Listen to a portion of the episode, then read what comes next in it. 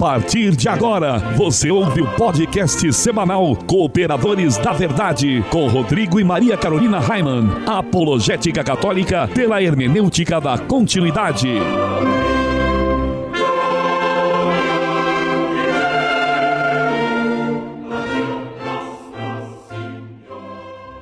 Olá, amigo ouvinte, paz e bem. Desde já, agradecemos a sua audiência e pedimos a intercessão da Santíssima Virgem para que possamos conduzir o nosso podcast semanal segundo a vontade de nosso Senhor. Eu sou o professor Raiman e você está ligado nos Cooperadores da Verdade.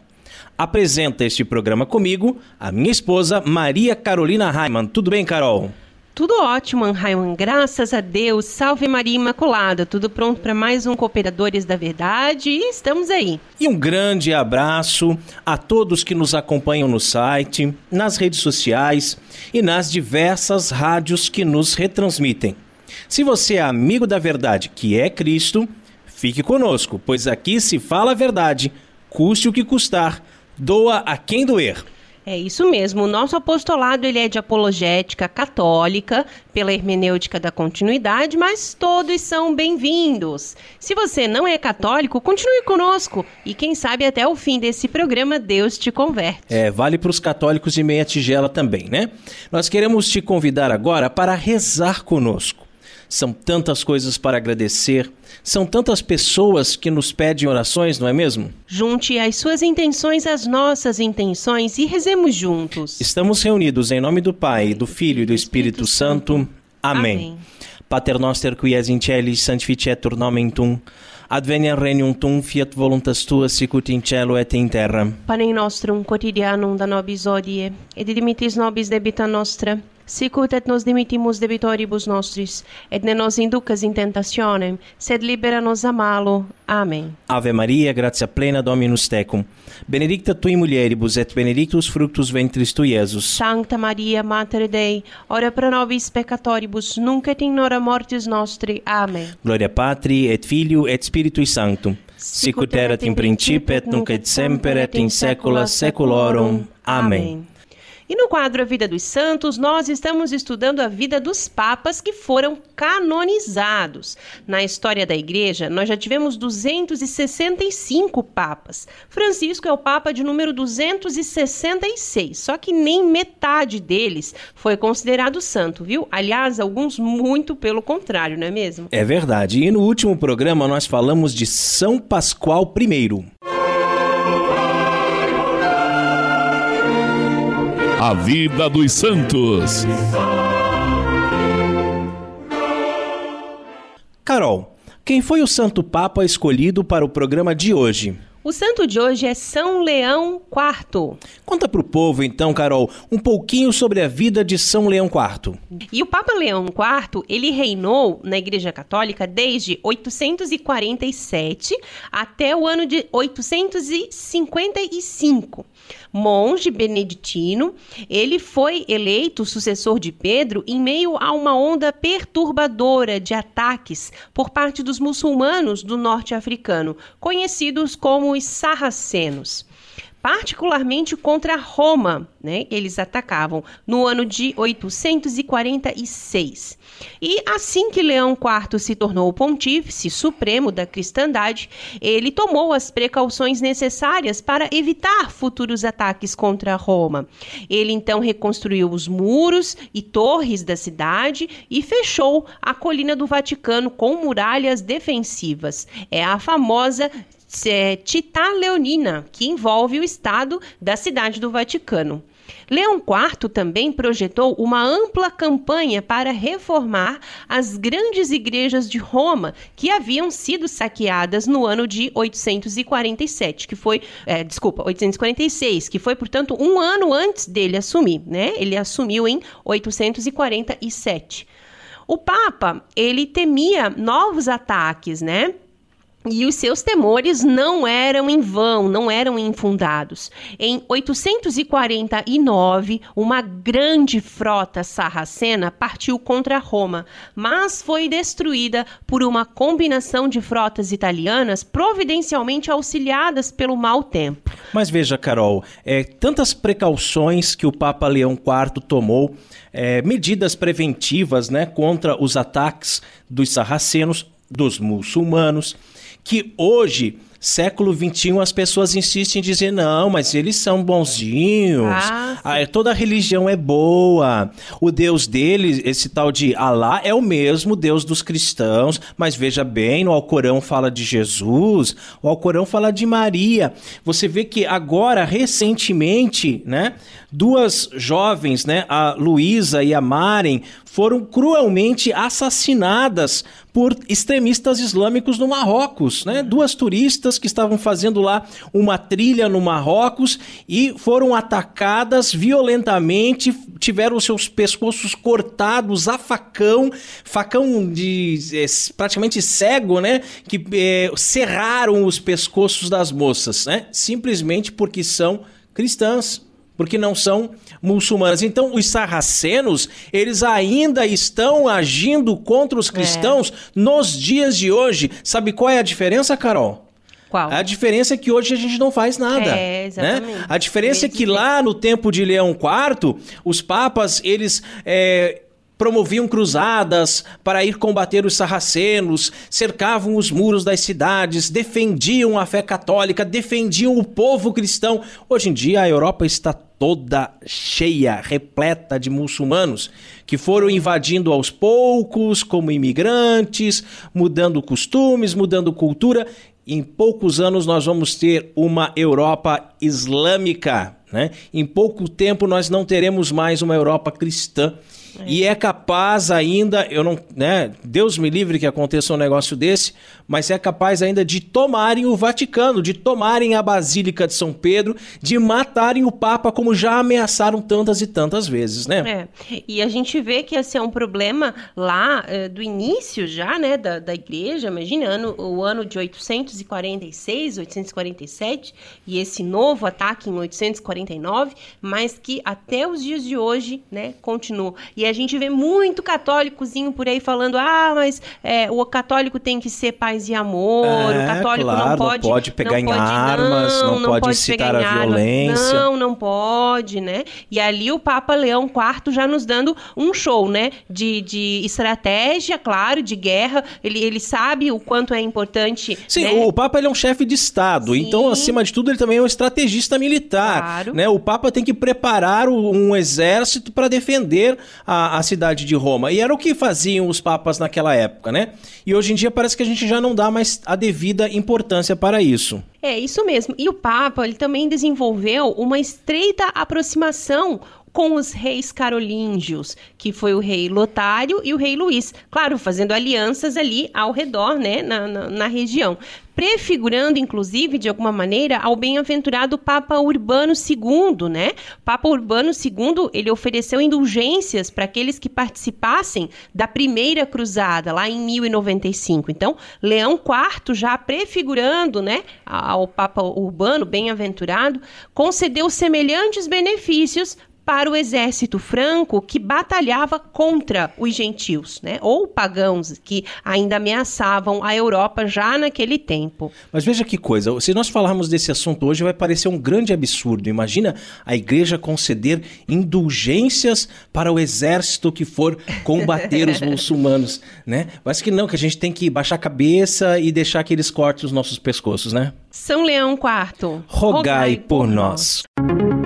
Feller Contabilidade, do nosso amigo Diácono Vital. A Feller Contabilidade fica na rua Aldírio Garcia, número 479. Nesta você pode confiar. Atendimento de segunda a sexta-feira, das 8 ao meio-dia e das 13h30 às 17h30. Telefone 3346 2333 fellercontabilidade@matrix.com.br, em frente à Secretaria da Paróquia São Cristóvão de Itajaí, Santa Catarina. Feller Contabilidade, a sua empresa nas mãos certas.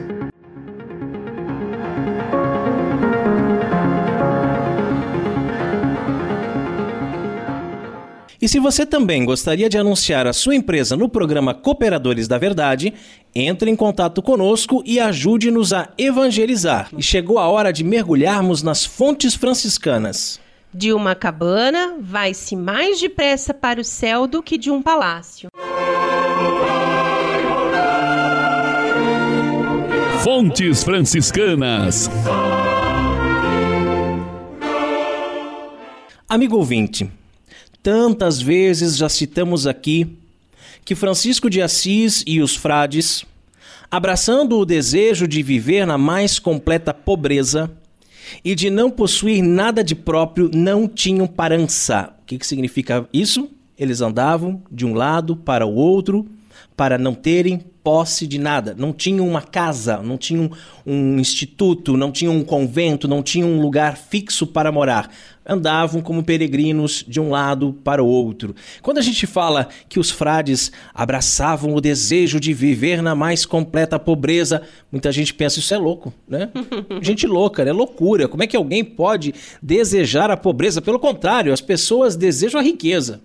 As pessoas desejam trocar de carro, ter um carro zero. As pessoas desejam fazer uma viagem para a Europa. Né? As pessoas desejam ganhar na loteria. As pessoas desejam ter a casa própria. As pessoas. Os frades não. Os frades desejavam, como, como único desejo, era viver a mais completa pobreza. E já começava né? pelo São Francisco é, de Assis, Exato, né? né? O pai fundador. Então, não possuindo nada de próprio, eles poderiam possuir aquilo que é o mais importante, que é Jesus Cristo. E quantas e quantas vezes que nós colocamos os bens materiais na frente de nosso Senhor, né? Nada pode ser mais importante do que Cristo em nossa vida. E isso Francisco percebeu claramente, os frades perceberam claramente, mas hoje em dia é muito complicado para as pessoas perceberem, né? Agora, nós percebemos que São Francisco não queria que a ordem tivesse conventos. Você vai dizer assim: poxa, mas hoje tem. Hoje tem conventos, hoje tem mosteiro, né? Mas no começo não era assim. No começo, Francisco não queria que a ordem que ele tinha fundado, porque, aliás, ele nem queria ter fundado uma ordem, né? Nem queria fundar uma ordem. Mas, já que fundou, ele não queria que, a exemplo de outras ordens que existiam naquela época, como os beneditinos, por exemplo, né? Tivesse lá uma, uma morada fixa, um convento, que tivessem estudos teológicos que formassem os frades. Não, ele queria simplesmente que eles vivessem ali agrupados como irmãos. Ele não queria construir casas e por isso eles habitavam os lugares mais ermos e simples, como uma cabana que ficava lá em Rivo Torto. Né? Nós queremos falar um pouquinho mais sobre essa cabana, Carol. É, de uma cabana vai-se mais depressa para o céu do que de um palácio, nos diz o texto de hoje, não é mesmo? E nós podemos pensar que, logicamente, sonhamos, né, sempre com um mínimo de conforto para nós, para nossa família, né? Não desejamos morar num palácio, mas também não estamos dispostos a morar numa cabana, né? Portanto, é, que nós possamos então fazer do nosso coração uma cabana, um coração simples, puro, justo, reto, humilde e santo. Olha só que dificuldade já aí, né? Parece, parece tão simples a gente ter, mas se a gente tentar é, ter esse coração santo, são muitas coisas que a gente precisa abrir mão, né? É, a gente não pode ter um coração avarento, orgulhoso, rancoroso, egoísta, né? É, é essas coisas seriam, de, por assim dizer, um palácio, não é mesmo?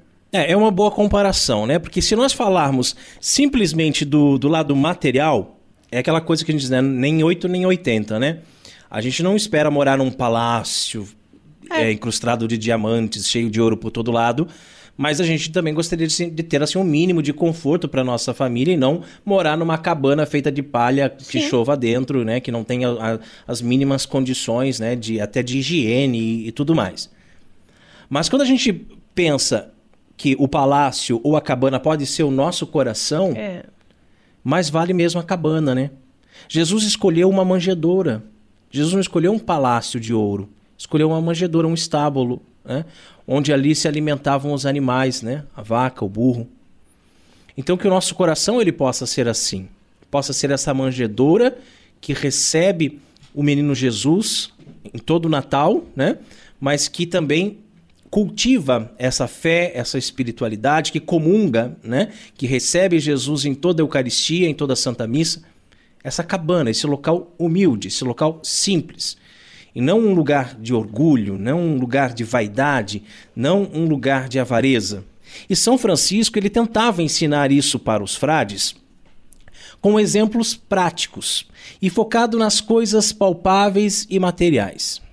Eles moravam todos exprimidos dentro dessa cabana que mal podiam se mexer. De forma que podemos imaginar que nem dava para deitar para dormir. Dormiam sentados. Mas a cabana era o coração de Deus.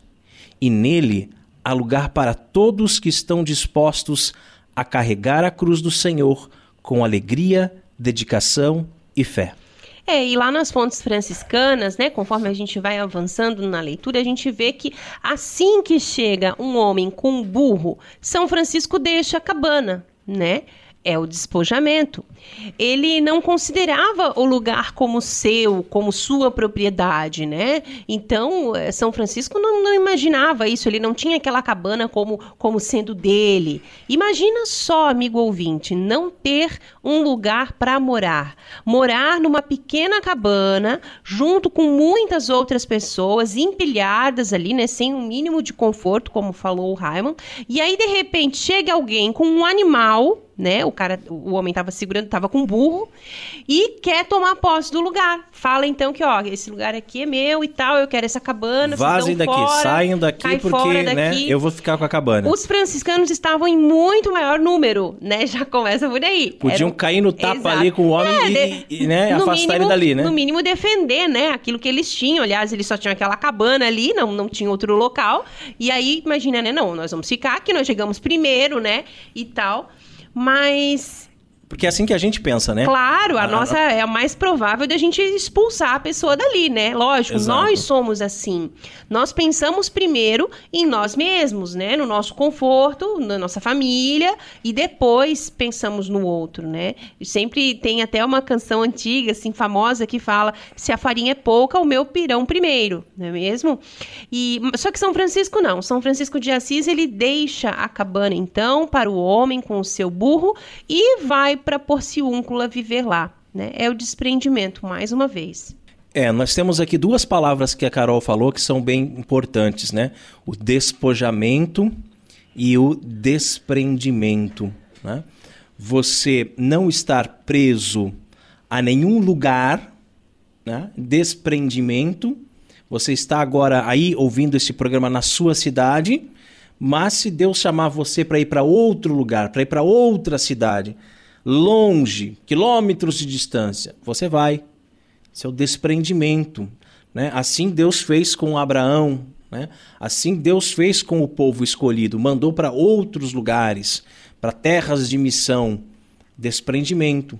E quando você não está apegado às coisas, aos bens materiais, que nós dizemos isso que é um desapego, né? É o despojamento. Né? Então é muito importante nós termos isso na nossa vida. Você pode dizer, não, mas isso é só para os santos. Não, gente, é para nós. Nós queremos ser santos. Nós queremos trilhar esse caminho de santidade. É difícil? É. Né? É difícil. Mas nós precisamos exercitar o despojamento e o despreendimento. Deus que perscruta os corações sabe que não precisamos de atitudes externas para mostrar o nosso desapego pelos bens materiais. Mas em algumas circunstâncias é necessário, em pequenos gestos, pequenas atitudes. Não ter nada de próprio é ter tudo em comum. Nada é meu, tudo é de todos, tudo está a serviço de todos. Não é comunismo isso, gente. Tem gente que confunde. Por isso que confunde muito São Francisco de Assis com a teologia da libertação. Por isso que tem muito franciscano aí com anel de tucum no dedo porque faz uma hermenêutica errada das fontes franciscanas. Você ter tudo em comum, os primeiros cristãos tinham tudo em comum. Né? Não ter nada de próprio, tudo é de todos, porque o objetivo não é a vida terrena, não é o material, não é essa terra, o objetivo é o céu. Agora, aí vem um marxista e transforma tudo isso um monte de bobagem e dizer que não, tá vendo aqui a preferência de Deus pelos pobres, que não tem nada de próprio e que vivem em comum, que fazem partilhas fraternas, não é nada disso. Nada disso. Tudo está a serviço de todos e os bens materiais jamais podem se antepor aos bens espirituais, pois o céu não passa e é para lá que nós queremos ir. Que assim seja. Amém. Livraria Católica Auxílio dos Cristãos. Artigos religiosos. A Livraria Auxílio dos Cristãos fica na Praça Governador Irineu Bornhausen, centro de Itajaí, no estacionamento da Igreja Matriz do Santíssimo Sacramento calendários, bíblias, livros, artigos litúrgicos, camisetas, cartões, presépios, crucifixos, imagens sacras, CDs, DVDs e muito mais. Telefone 3349-0692. 3349-0692. Livraria Auxílio dos Cristãos. 21 anos de tradição. E no quadro mais treteiro do nosso programa, hoje vamos falar sobre o gnosticismo.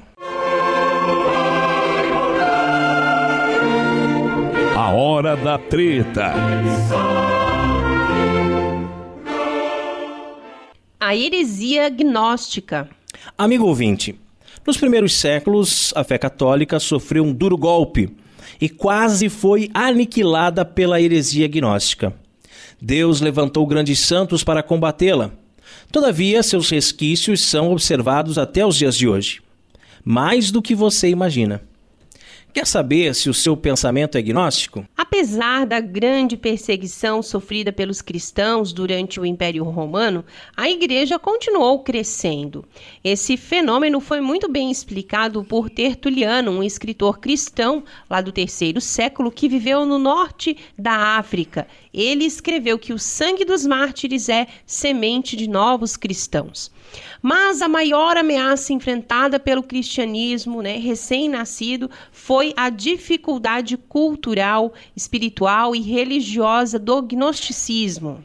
O gnosticismo era um fenômeno religioso e filosófico, no qual se encontrava uma explicação para a origem do mundo e do mal no mundo, de uma forma mais plausível que a oferecida pelo cristianismo, por assim dizer. A pretensa racionalidade do gnosticismo atraiu um número considerável de pessoas e acabou por adentrar ao seio da igreja, de certa maneira parasitando-a, sugando as suas forças e fazendo com que os devotos se tornassem falsos devotos, pois aderiam a uma filosofia estranha ao cristianismo. Em sua obra A Igreja dos Apóstolos e dos Mártires, Daniel Hobbes descreveu o gnosticismo, também chamado de heresia do conhecimento, da seguinte forma: abre aspas. O gnosticismo apoiava-se em duas ideias: a da sublime elevação de Deus, ideia tomada pelos judeus, né, dos tempos mais próximos, para quem é, Javé se tornar infinitamente longínquo e misterioso, né, é, o poder, o grande silêncio, o abismo, e a miséria infinita do homem e da sua abjeção. Mostrava-se obsessionado por dois problemas, exatamente os mesmos que hoje continuam a prender a atenção das inteligências, né? O da origem da matéria e da vida, obras tão visivelmente imperfeitas de um Deus que se diz perfeito, e o do mal no homem e no universo. Deus, único e perfeito, está absolutamente separado dos seres de carne. Entre ele e esses seres, né, entre Deus e esses seres, há outros seres intermediários, então. São os éones, que emanam dele, né, de Deus, por via da degradação.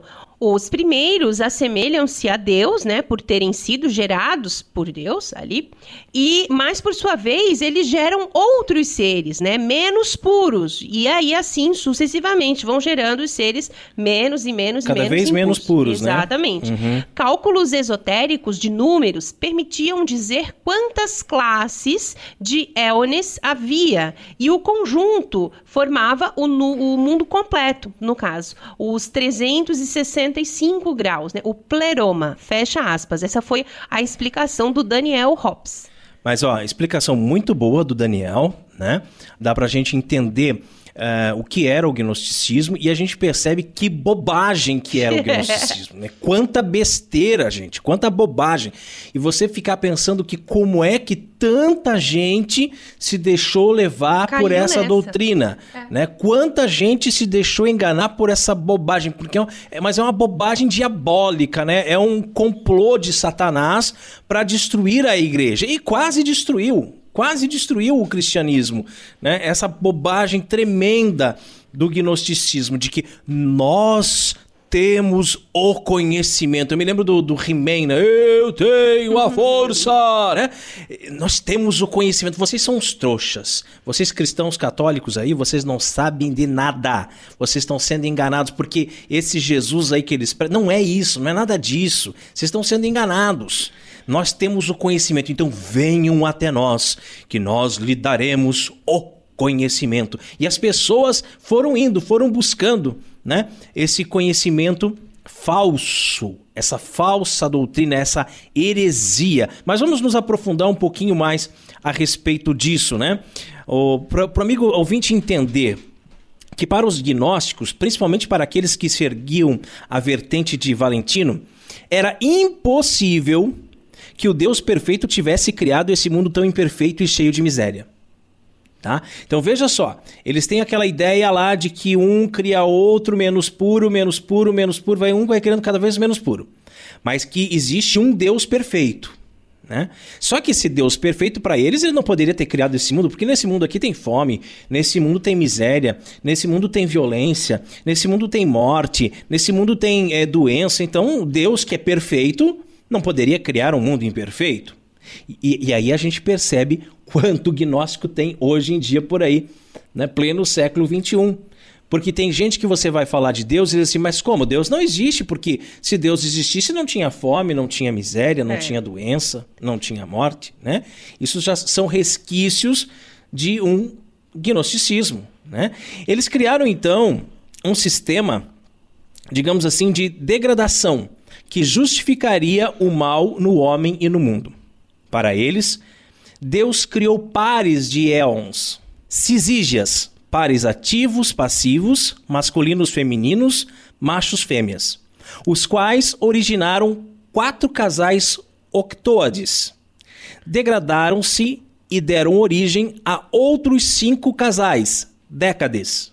Novamente, degradaram-se e originaram mais seis casais, duodécades. Quanto mais degradados, tanto mais distantes da divindade. Éon.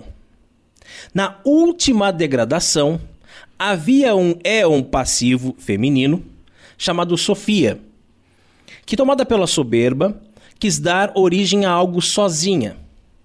Ela criou a matéria e um outro éon muitíssimo imperfeito chamado Demiurgo. Daniel Hobbes, ele explica de maneira bem resumida, né? Uh, abre aspas. No meio da série, um éon cometeu uma falta, tentou ultrapassar os limites ontológicos e igualar-se a Deus. Expulso do mundo espiritual, foi obrigado a viver a sua descendência no universo intermediário e foi na sua revolta que ele criou o mundo material, uma obra má e marcada pelo pecado. A este é um prevaricador, alguns gnósticos chamam demiurgo e outros o identificam como o Deus criador da Bíblia. Fecha aspas. Então, veja só, eu não sei se. É um pouco confuso isso, né? Eu não sei se ficou claro, se deu para entender. Mas nessa questão de que um ser vai criando o outro cada vez mais impuro, chega ao ponto que foi criado o tal do demiurgo. E esse demiurgo é que é o Deus que nós acreditamos, Carol.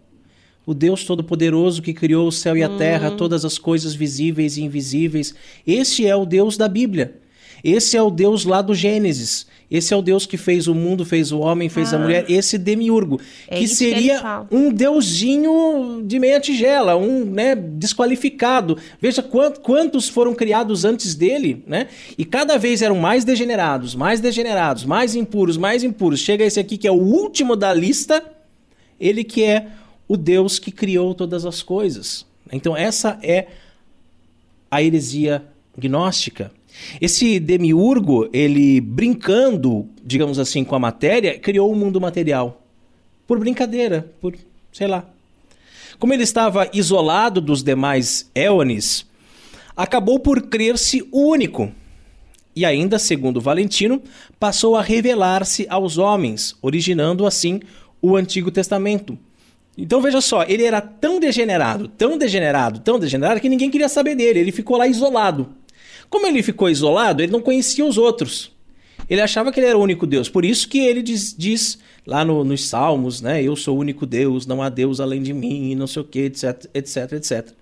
Mas ele seria, então, segundo o gnosticismo, um deusinho menor, né? Esse demiurgo. Tá? E o Daniel Hopes, ele continua assim, abre aspas. O que acontece ao homem nessas perspectivas? Em si, ele não é integralmente mau, visto que, como suprema emanação do éon, contém uma centelha divina, um elemento espiritual cativo na matéria e que aspira a ser libertado. A falta é existir. O mal é a vida. Aqueles que se contentam com existir, os ílicos ou materiais, estão rigorosamente perdidos.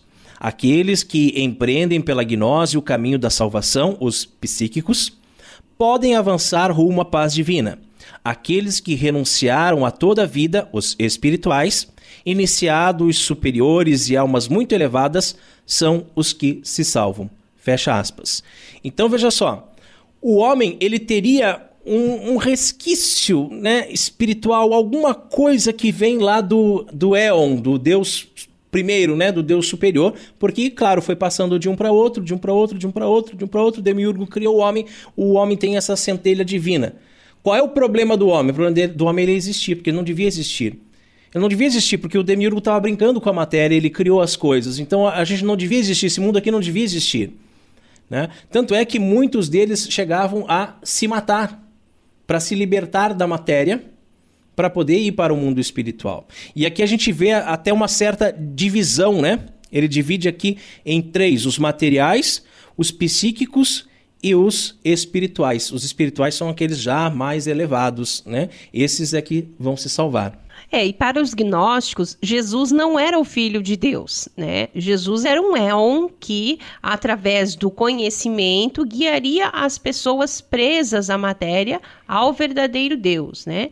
E aí, o, o nosso autor aí que a gente está ouvindo, Daniel Hopes, né? O autor de A Igreja dos Apóstolos e dos Mártires, ele sintetiza o seguinte, abre aspas, mesmo através de um resumo tão breve, vemos até que ponto tais especulações se opunham ao cristianismo. A personagem histórica de Jesus desaparecia e Cristo não era mais do que um membro da hierarquia divina de Éones e a sua carne humana uma espécie de invólucro ilusório da centelha divina.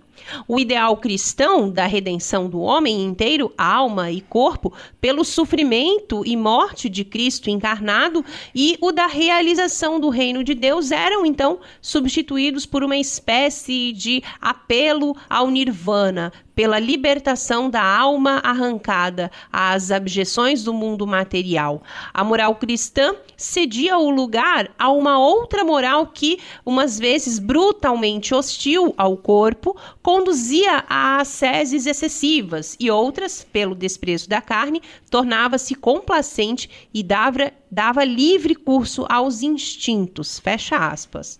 É, amigo ouvinte, quando nós lemos o Antigo e o Novo Testamento, corre-se o risco de nós cairmos no engano de que existem dois deuses: o Deus do Antigo Testamento e o Deus do Novo Testamento, como se não fosse o mesmo.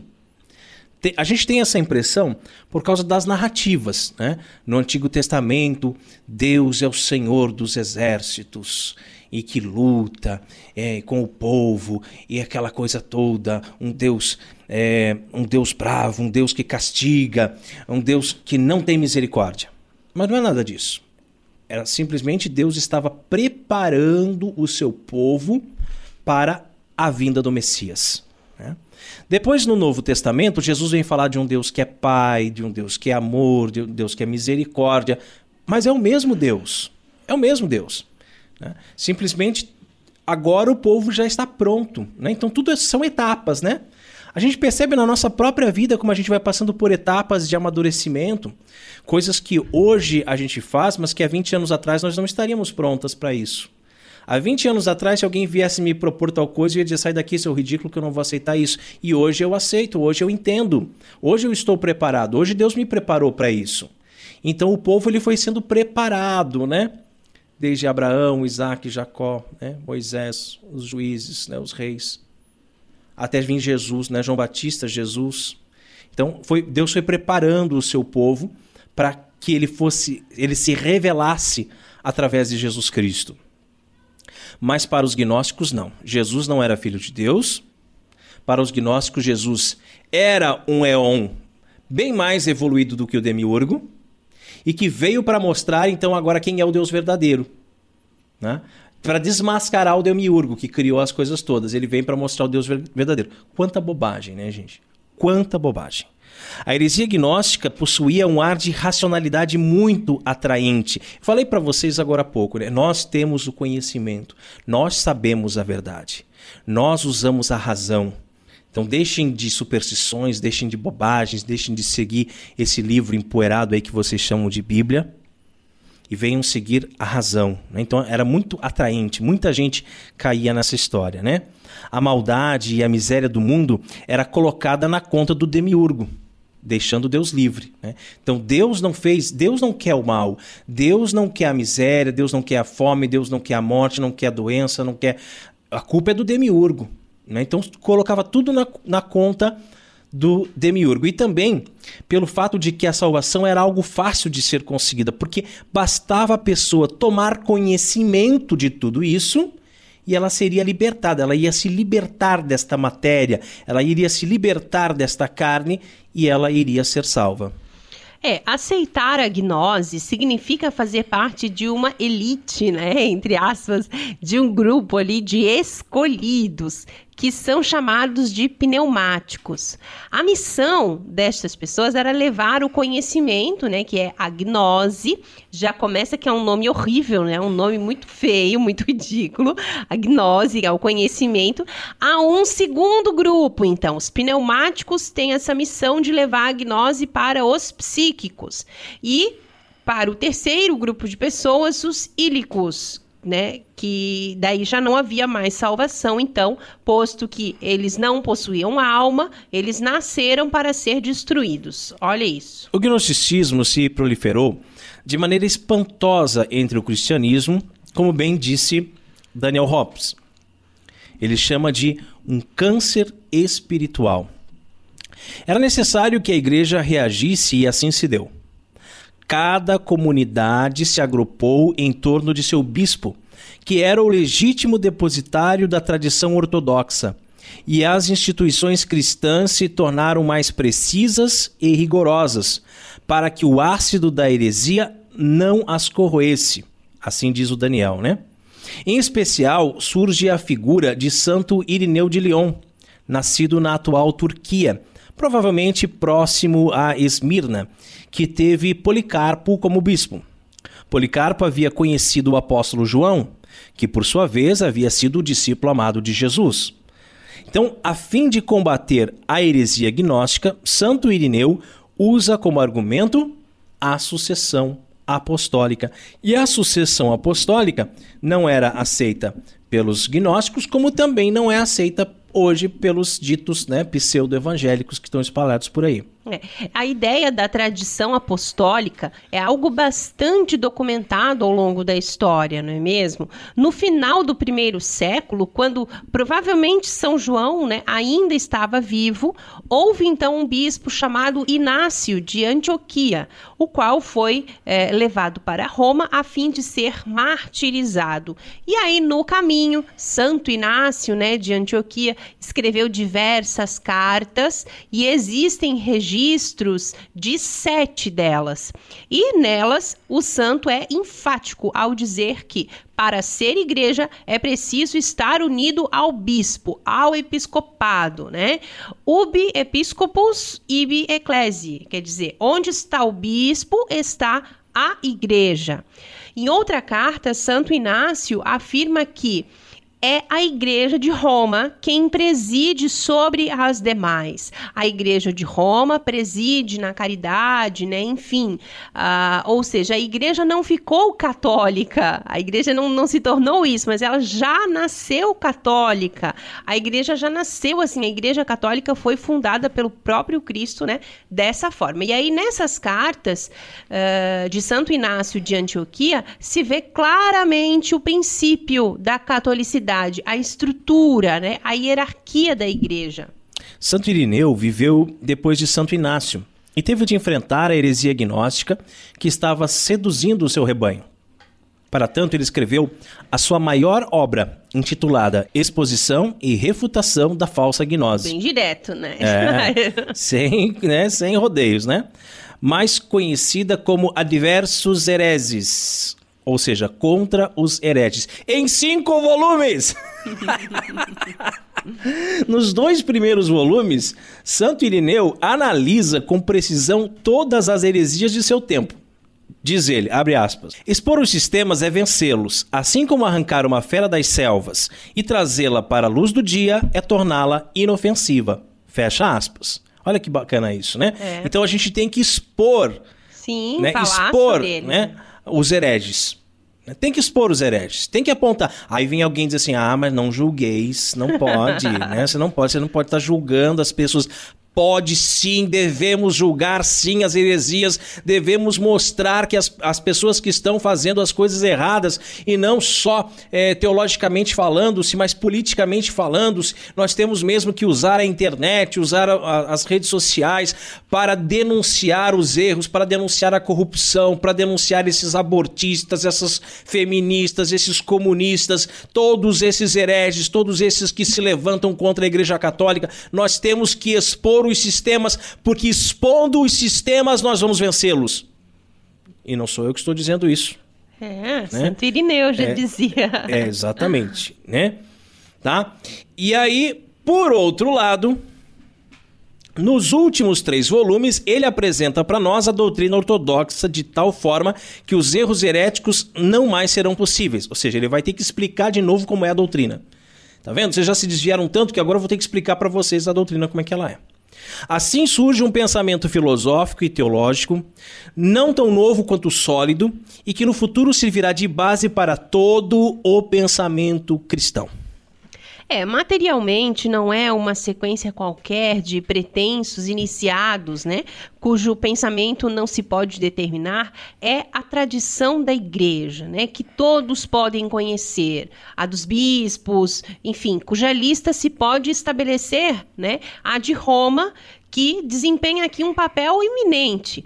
Espiritualmente, não é um dado fossilizado que maltrata a inteligência, é um princípio de vida que o espírito rejuvenesce sem cessar e que orienta a razão e lhe determina o fim. Um outro fator explorado por Santo Irineu de Lyon no combate às heresias, especialmente ao gnosticismo, foi a chamada regra de fé a reafirmação da fé primeira de que Deus é um só e é Ele o Criador do céu e da terra. Não há outro Deus. E se o mundo está mal, não é por causa da matéria, que é boa, mas por causa do diabo, seus demônios e dos próprios homens. Para a Igreja Católica, o pecado não tem origem na matéria. É, e deste modo, com os três pilares descritos, né, uh, os bispos, né, que é a sucessão apostólica, a regula fidei, né, que é a regra de fé, e a Sagrada Escritura, então a igreja foi respondendo aos poucos a grave dificuldade em que se constituiu a heresia gnóstica. Embora tenha sido duramente combatida pela igreja já nos primeiros séculos da era cristã, a heresia gnóstica nunca foi completamente aniquilada. Né? Ela ressuscita várias vezes, já ressuscitou várias vezes ao longo do, do tempo, né, dos anos, e sob diversas formas formas né, ao longo da nossa história. O gnosticismo teve seu auge na época de Valentino e foi duramente combatido pela igreja na pessoa de Santo Irineu, conforme já falamos. Esse pensamento pareceu ter sido aniquilado do seio da igreja, mas a verdade é que ele se disfarçou e se escondeu. Permanecendo vivo ao longo da história. Eu acredito que enquanto eu estou falando aqui, você que está me ouvindo já consegue identificar várias pessoas que são gnósticas. É. Né? Porque o gnosticismo nunca acabou realmente. No final da Idade Média, aflorou novamente com bastante força através da heresia dos cátaros e dos albigenses, que nós já falamos em outros programas, Sim, né, Maria Carolina? É verdade. E foi combatido pela Santa Inquisição. Então procure os podcasts que falam sobre a Santa Inquisição. Né? Mais uma vez, a heresia gnóstica se retraiu e pareceu ter desaparecido. Mas não. É, o pensamento gnóstico, ele parece também ser algo assim bastante distante dos dias atuais, né? Algo assim que ficou no passado, só que infelizmente isso não é verdade, gente. É grandes teólogos como Eric Voegelin, Hans Urs von Balthasar, Henri de Lubac, entre outros, estão de acordo em afirmar que os pensamentos de muitos teólogos liberais são gnósticos. Olha o perigo, né? Olha o perigo disso. E não somente isso, mas que a matriz do pensamento moderno possui uma forte influência do gnosticismo. O atrativo do gnosticismo, amigo ouvinte, é o fato de que possui uma explicação para a origem do mal no mundo. Segundo ele, o mundo está mal, está errado porque foi mal feito. O demiurgo criou o mundo de maneira imperfeita. Mas eles, os gnósticos, oferecem também a solução para esse suposto problema. A chave é o conhecimento. A salvação não é para todos, mas para os escolhidos, os eleitos, os que possuem o segredo isso mexe com a vaidade das pessoas. É, no passado, o gnosticismo atribuía os problemas e a maldade do mundo ao demiurgo, né? E atualmente, então, a culpa mudou o nome. Então, a culpa agora é do sistema. Ah, tá. certo? Uhum. Um exemplo muito claro é o pensamento marxista, né? Que é Mas eu sabia, né? Eu sabia é. que tinha que ver com o marxismo. E, e, o marxista, o pensamento marxista, ele é eminentemente gnóstico, né? As injustiças do mundo, elas são explicadas uh, por ele ele por meio da ideologia, né, que é um sistema de ideias confeccionado para uh, eh, alienar as pessoas, né, fazendo com que elas não enxerguem o mundo de verdade e fiquem ali aprisionadas no sistema de pensamento. A libertação se dá quando a pessoa conhece a teoria crítica do marxismo, né? Então, olha só, agora ela descobriu o mundo, né? E aí, nesse momento, quando ela conhece a teoria do marxismo, ela se livra das amarras do sistema. É tipo é o típico esquema gnóstico. É verdade. E aí a gente percebe que nós temos mais uma razão para dizer que não pode existir um católico marxista, uhum. porque o marxista não é nem cristão, o marxista é gnóstico, né? Há um tempo atrás, aqui na nossa cidade, no centro da cidade, a rua principal, tinham colado vários cartazes nos postes de uma palestra gnóstica que haveria. Não sei qual era o dia, né? Não me, não me recordo. Eu sei que eu me dei ao trabalho de arrancar um por um todos os cartazes da rua. Eram mais de 20 postes que tinham aquele. Eu arranquei um por um, coloquei na lata do lixo para tentar salvar as pessoas de cair nessa, né, nessa lorota aí do gnosticismo. E uma coisa interessante é que o filme Matrix, né, conhecidíssimo, né, o Matrix, reflete o esquema gnóstico numa linguagem moderna. Ele explica que a humanidade está dentro de um programa de computador, sistemas de ideias que aprisiona.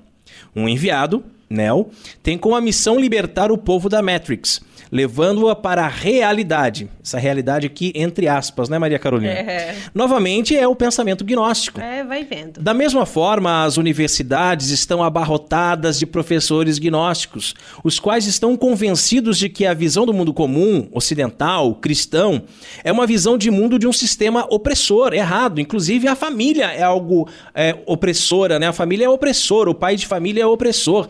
Então, ele tem a missão, né, esse professor, esse pseudo professor, né, tem a missão de pelo conhecimento levar as pessoas para fora do mundo opressor. Mais uma vez, esquema agnóstico. É, e a pretendida igualdade entre os sexos também apresenta uma tendência gnóstica. Olha só, a diferença existente entre o homem e mulher é vista pelos cristãos né, como algo da vontade de Deus e que, portanto, deve ser respeitada. Né? Cada um tem e deve cumprir o seu papel, né? O meu marido como homem, eu como mulher, cada um então, nós somos diferentes, mas nós nos completamos. E assim também as vocações, que são muito diferentes, mas podem se unir na vocação matrimonial, né? Aí assim, tanto o homem quanto a mulher realizam o desígnio divino.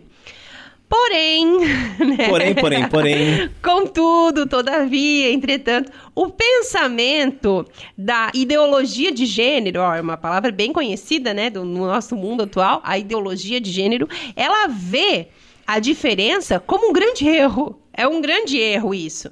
E não atribuem o erro a Deus, né? Uma vez que para eles Deus, ele nem sequer existe, né? Não existe Deus, certo? Mas há uma ideologia opressora machista. Então, uh, eles não aceitam as diferenças naturais, físicas, né, entre os dois sexos. Para eles não tem diferença.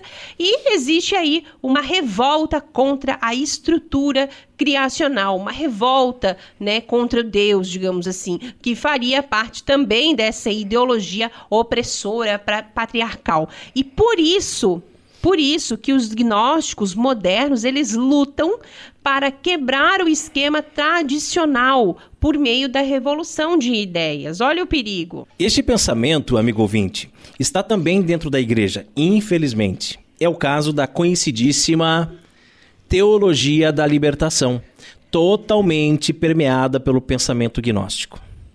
A teologia da libertação se apropria do vocabulário cristão, esvazia-o de seu sentido e insere conteúdo pagão, diferente do original. Por exemplo, povo de Deus. No entendimento católico, significa todo o povo de Deus: o Papa, os bispos, os sacerdotes, os leigos, religiosos, religiosas, etc, etc, etc. Ou seja, todos. Já para os adeptos da teologia da libertação, marcada pelo marxismo, a expressão povo de Deus refere-se a uma classe: os proletários, os trabalhadores, os oprimidos. Nem todos são povo de Deus, entendeu? As diferenças hierárquicas dentro da igreja são consideradas absurdas, parte de um sistema opressor que criou uma igreja classista. Segundo eles, o clero não é superior aos leigos, não possuem um poder sagrado, mas são tão somente funcionários do povo. E assim, a igreja é transformada desde dentro. Troca-se o cristianismo por um sistema agnóstico, transformando os cristãos devotos em agentes de transformação de um novo sistema. Lamentável, né? Na filosofia, todo pensamento hegeliano é agnóstico, né? Tese, antítese, negativo, positivo. A gnose de Hegel entrou para influenciar o cristianismo por meio de um psicólogo também conhecido como Carl Jung, o qual critica o cristianismo, né? Pois ele teria abolido o negativo da divindade. Tanto para Jung quanto para Hegel, Deus tem que ter o negativo e o positivo. Por isso, uh, eles dizem que Satanás faz parte da divindade, né? Mais do que isso, é o princípio mais dinâmico e ativo dela. Muito mais que o Deus, né, segundo eles, que os cristãos castraram, tirando toda a sua potência. É, amigo ouvinte, o pensamento de Jung, originado de Hegel, é eminentemente gnóstico. Mesmo assim, existem muitas pessoas dentro da igreja que creem que ele é um psicólogo aceitável para o cristianismo, né, no caso de Jung. Logo se vê que a influência do gnosticismo dentro da Igreja Católica atual é enorme. Trata-se de um fenômeno que merece toda a atenção. O Monsenhor Luigi Giussani, fundador do movimento Comunhão e Libertação, afirmou que o grande problema do mundo moderno não é o ateísmo, o agnosticismo, mas justamente a gnose. É a gnose que faz com que o cristianismo se transforme numa simulação, uma falsidade e, ao mesmo tempo, transforma cristãos devotos em agentes de transformação cultural a quem servem sem ter consciência. É, que possamos ficar ligados aí, né? E o crédito desse texto, que serviu de base para nossa reflexão, mais uma vez é do site padrepauloricardo.org. E chegamos à hora mais refrescante aqui do programa Cooperadores da Verdade. Sim, porque beber não é pecado, né, gente? Catolicismo e cerveja. E a cerveja de hoje é uma Long Beer Catarina Sor Manga.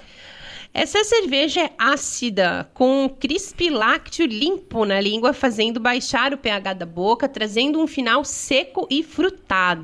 A fruta então surge no retrogosto, ampliando a sensação refrescante de uma cerveja pouco alcoólica e pouco lupulada. A Lombier Catarina Surmanga é uma cerveja nacional que apresenta em suas receitas frutas típicas do sul, com teor alcoólico muito baixo, lúpulos em níveis tênues e acidez características da linha Catarina Sur. Muito apreciada em outras escolas cervejeiras, esta concepção representa a variedade de frutas e a inventividade dos cervejeiros brasileiros. Possui um corpo médio, lúpulos em níveis imperceptíveis, formação de espuma média e teor de álcool baixo. Por ser extremamente frisante, pode substituir outras bebidas em uma celebração. Então, é uma cerveja que tem origem aqui na cidade de Lauro Miller, Santa Catarina, da cervejaria Long Beer. O estilo é Fruit Beer. Uh, ela leva, então, na sua composição, suco de manga. Tá? O teor alcoólico é de 3,4%. Tem um amargor baixíssimo. Né? A temperatura ideal de consumo é entre 4 e 8 graus. Tem uma aparência translúcida. Nos aromas, nós sentimos as notas frutadas, florais, leve acidez. Ela está disponível em long necks de 330 ml. E o copo sugerido para consumi-la é o Flute. Harmoniza com saladas, frutas do mar, massas em geral e carnes preparadas com óleo. Adjuntorum nostrum in nomine Domini. Qui feci celum et terra. Dominus vobiscum. Et cum spiritu tuo. Oremus. Benedici Domini creaturam instant cervesia, quan ex adipi frumenti producere dignatus es. Ut sit in remedium salutarium manum generi, et presta per invocatione nominis tui sancti, ut quinquique exer bebiditin sanitatem corpus et anima tutelam precipianti. Per Christum Dominum nostrum. Amém. Amém. É, ela tem um cheiro já ácido que lembra um champanhe, uhum. né? Mas no próprio aroma você sente o cheiro da manga. Já no próprio aroma, um suco concentrado de manga, né? É. Algo nesse sentido. A espuma é bem fraquinha, né? A espuma já quase sumiu. Sim. Praticamente já sumiu, já tem, já criou várias ilhas aqui. Nossa, e o gosto da manga. Mas eu não provei ainda, vou provar. Nossa, depois que você toma, hum, hum. é o gosto que vem no retrogosto. Você, você, depois que você dá o gole, né, você engolir, vê já volta um gosto de manga. Muito uhum. interessante. É bem interessante mesmo, porque ela é bem, ela é bem ácida. É, ela lembra realmente assim um, aquela cidra, sabe? Uhum. Que, que é de maçã. Que o, o, pobre ele não toma champanhe, né? Ele toma aquela cidra. é, a vida inteira eu cresci com ano novo tomando cidra, né? Claro. então ela lembra aquela, aquela acidez da cidra. E tem realmente um final seco e o gosto bem forte da manga. Bem, bem, bem forte, bem acentuado. Muito bem, então um brinde. Ein Prosit, der Gemütlichkeit. Catolicismo e Cerveja conta com o apoio da Beer House Cervejas Especiais. Empório especializado em cervejas nacionais e importadas, com agradável espaço para degustação e inúmeras opções para presentes produtos para harmonização, copos, taças, kits e cestas e, é claro, muita cerveja. Aberto ao público de segunda a sexta, das 15 às 23 horas e aos sábados, das 10 às 22 horas. A nossa missão é trazer o universo cervejeiro cada vez mais próximo dos apreciadores dessa bebida inigualável. A Beer House está situada na Avenida Coronel Marcos Conder, número 950, Sala Térrea, Centro, Itajaí, Santa Catarina beerhousemkt@gmail.com. Fone 3045 5821. Beer House, a primeira casa cervejeira de Itajaí. E rezemos a Virgem, que nos proteja, nos guie e cuide do nosso apostolado. Salve Regina, Mater Misericordiae, vita dulce dois pes nostra salve. A te clamamos, exulis filii Eve, a te suspiramos gementes et flentes in ac lacrimarum vale, ea ergo advocata nostra, illos tuos misericordios oculos ad nos converti, et iesum benedictum fructum ventris tui, nobis posoc exilium ostendem, ó clemens, ó pia, ó dulce Virgo Maria, ora pro nobis sancta Dei genitrix, dignificiamus promissionibus Christi. Amém. Subtum presidium confundimus Santa Dei genitrix, nostras deprecationes ne despicias in necessitatibus nostris, sed de periculis conclibera nos semper, Virgo gloriosa et benedicta. Amém. E chegamos ao fim de mais um programa Cooperadores da Verdade. Venha você também ser um cooperador. Isso, colabore com esse apostolado fazendo a sua doação para que nós possamos adquirir equipamentos melhores e manter esse programa no ar. Contamos com a sua generosidade e também com a sua oração. Muito obrigado a você que nos acompanhou nesse podcast. Ajude a divulgar compartilhando nas redes sociais. Muito obrigada a você que nos acompanhou até agora. Um grande abraço. Salve Maria Imaculada. Obrigado, Carol. Obrigado, queridos ouvintes. Cuidem com a heresia agnóstica, hein? Rezem por nós. Deus abençoe a todos. Paz e bem. Você ouviu Cooperadores da Verdade com Rodrigo e Maria Carolina Raimann. Apologética Católica pela hermenêutica da continuidade.